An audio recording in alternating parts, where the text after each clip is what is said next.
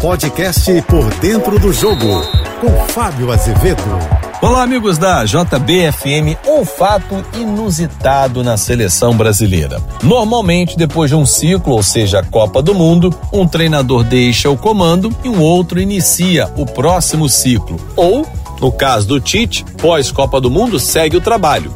Foi assim com o treinador brasileiro e com poucos outros. Porém, Tite, depois da Copa do Mundo no Catar, anunciou já antecipadamente que iria embora. E a CBF mantinha alguns sonhos por perto, mas a realidade ficou muito distante. E a CBF foi negociando com A, com B, com C, mas efetivamente o foco era Carlo Ancelotti técnico do Real Madrid. Apostava a CBF que Ancelotti anteciparia a saída do clube espanhol, algo que não aconteceu.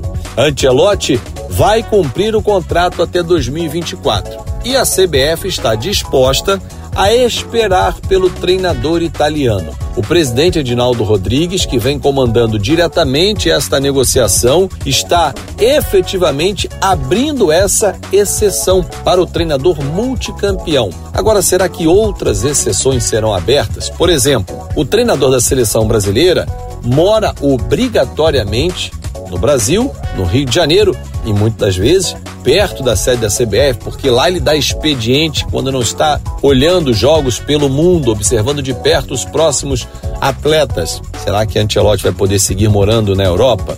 Ele já é de uma idade mais avançada. Enfim, a família virá para o Brasil. Muitas questões a serem contempladas, mas a principal delas é: vale a pena esperar? E ele realmente vai dar o sim para essa espera?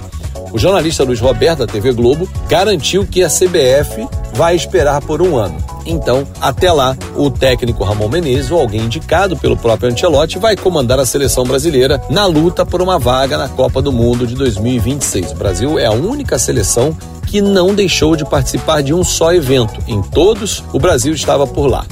Vamos aguardar, mas é algo inusitado. O Brasil esperar por um treinador.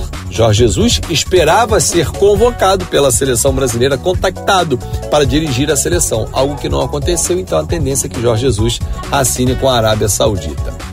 É isso, galera. Sempre a gente se encontra de segunda a sexta-feira, painel JB, 8h35 da manhã no painel JB primeira edição e no painel JB segunda edição, às 5h50 da tarde. Nas minhas redes sociais, Fábio Azevedo TV. Uma ótima semana para você. E concorda ou não com a decisão da CBF? Você ouviu o podcast Por Dentro do Jogo.